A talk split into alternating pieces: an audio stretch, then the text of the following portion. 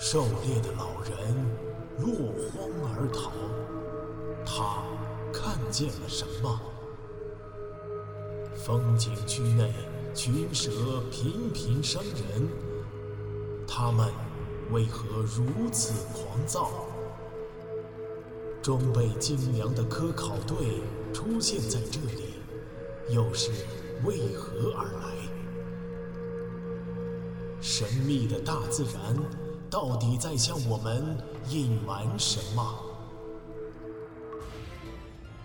武夷山惊心动魄七十二小时，带你感受一场逼近死亡的旅程。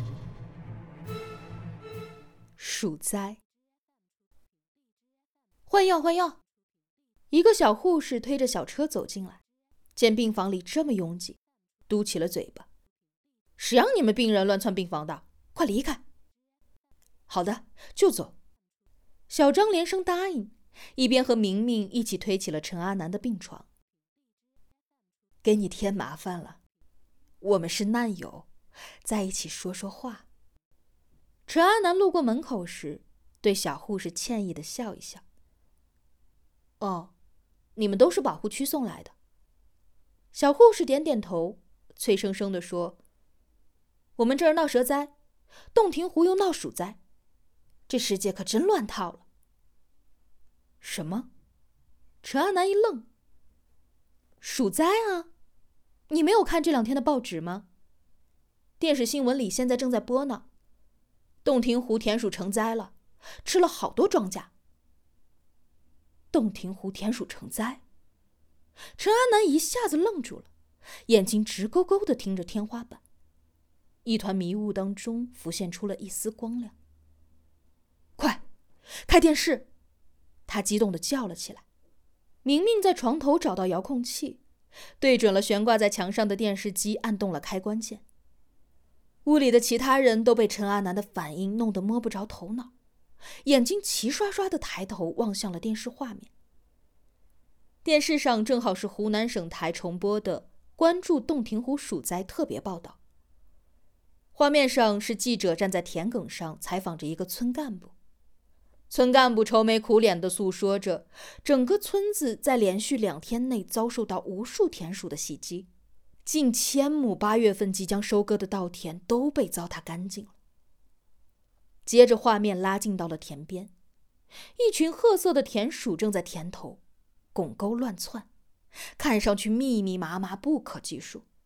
记者拿着话筒，满脸严肃地表示：“洞庭湖区岳阳、益阳几个县。”连续两天遭受到了东方田鼠的突然袭击，这是该地区1949年以来遭受到的最严重的鼠灾。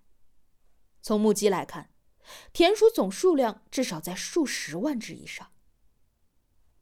画面切到演播室，一个省农业大学的白发教授作为嘉宾正在接受采访。陈阿南认得他，他是国内知名的鼠类专家。老教授严肃地分析道：“东方田鼠的大爆发，出自几方面的综合原因。首先，受长江上游泄洪的影响，湖区的水位迅速上涨，迫使栖息在数百万亩湖洲上的东方田鼠陆续外迁。其次，湖区大量围湖拦坝造田，成为了田鼠避洪的安全岛，而湖边种植的大片芦苇，正好是田鼠喜欢的食物。第三。”生态环境遭到了破坏。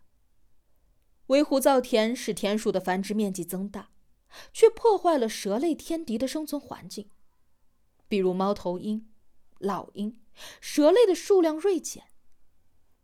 最后，老教授忧心忡忡地判断，数百万亩湖州的东方田鼠全部约有二十亿只。原来是洞庭湖！陈安南叫起来。脸上泛出了兴奋的红光。这里有地图吗？省内的地图。办公室里只有市区的交通图，行吗？小护士很热心，但她不明白这个病人为何如此的激动。医院门口报摊有卖地图的，我去买。小张急忙出了门。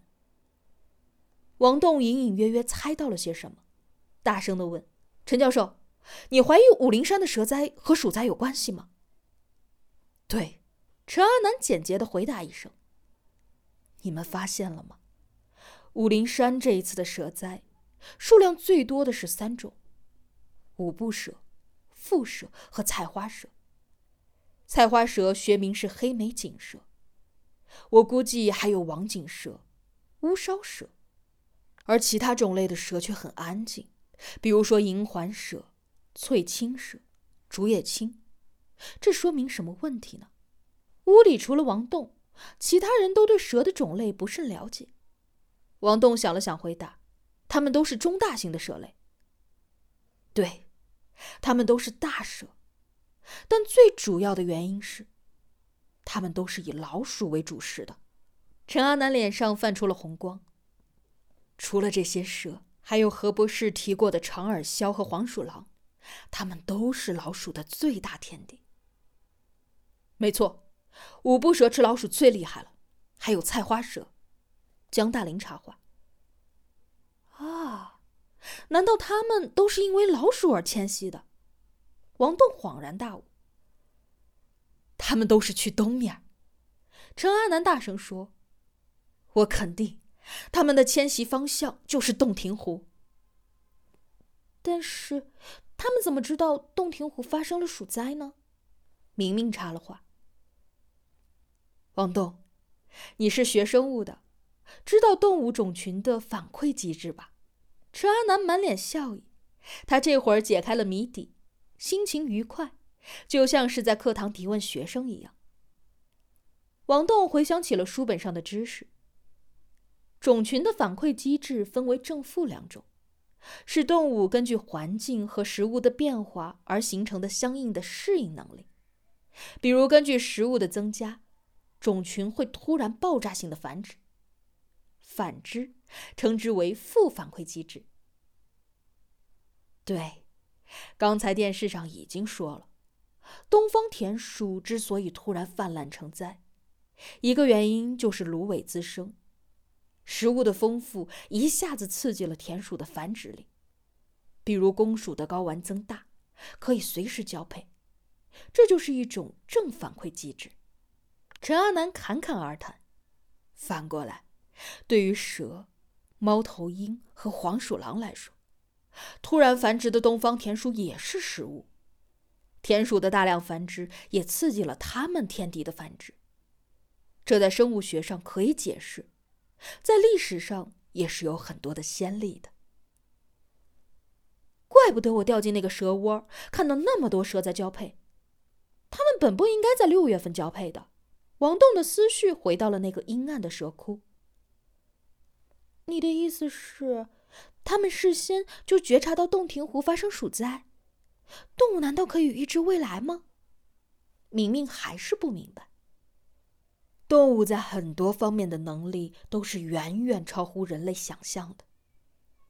地震、洪水、火山，动物都是预示专家，比我们人类的专家灵的多了。不过，我宁可相信这不是预知，而是经验。在他们的基因里存在着这样的记忆模块。洞庭湖鼠灾不是第一次，是有周期性的。一九四九年以来发生过许多次，仅从八十年代至今，洞庭湖区就爆发过五次较大的鼠疫，每一次都有他们天敌的踪影存在。我相信古代更多，因为那个时候没有人抛洒农药。田鼠的天敌更多，只不过史料的记载都是泛泛带过。古代知识分子更愿意相信鼠灾的灭绝是天意。陈阿南话还没说完，小张气喘吁吁地跑进房间，手里举着一幅地图，嚷道：“买到地图了，陈教授。来，我们来看看蛇的迁徙路线。”陈阿南勉强抬起头，接过地图，急忙在身上展开。地图上，武陵山的余脉蜿蜒向东，过渡到洞庭湖的那个以平原和岗地为主的地带，停留到由源离水汇集流经的常德一带。西洞庭湿地，陈安南的手指点到地图上的一块不动了。看来战场将在那展开。西洞庭因地处洞庭湖西畔而得名，位于湖南省常德市汉寿县境内东部，总面积三点五六八万公顷，境内河岔纵横，洲岛密布，广阔的湖面上星罗棋布地散布着一百四十个人迹罕至的湖洲和湖岛，是中国最著名的重要湿地之一。但是。